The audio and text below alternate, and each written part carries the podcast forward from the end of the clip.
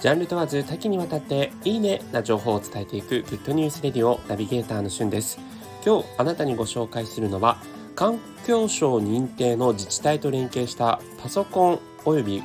小型家電回収のリネットジャパンについてご紹介します。今ナビゲーターシュンはですね絶賛家の断捨離ブームになっているんですけれども、えー、その中でですねいろんなこう家電もう使わなくなった家電ですねのあの廃棄、まあ、捨てるのをどうしようかなと思って今ネットでいろいろ調べたところ先日ですねリネットジャパンというところを利用して大変良かったのでそちらのシェアです。環境省とそして経済産業省など国の認定付きでですね法律に基づく宅配回収ができる業者が現在日本ではリネットジャパンというところだけなんですね。よくあのネット上にあるこう広告が出ているこう不要品の回収だったりとか、まあ、街中を巡回しているところというのは実はこう業者的には無許可のところらしいんですね。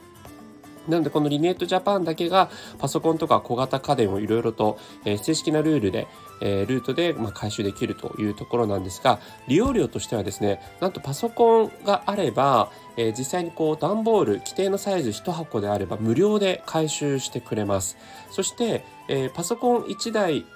以上にこうその1箱以上にですね何か回収したいものがある場合は、えー、実際にこう2箱目から1500円で回収できるという感じなんですね。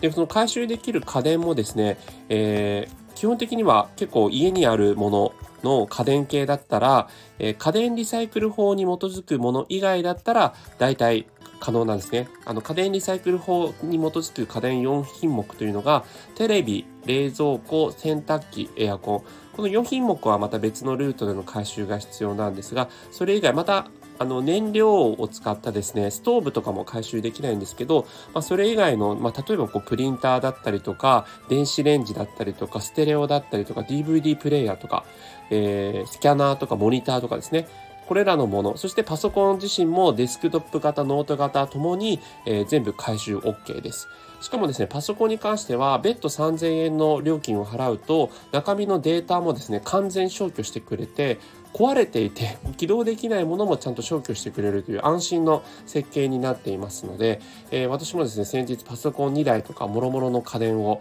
回収できて非常に満足でした。実際は家にですね佐川急便の人が来て段ボールを回収してくれるという非常に簡単なフローなのでそういったものをご利用されたい方は是非リネットジャパン調べてみてください。それではまたお会いしましょう。Have a nice day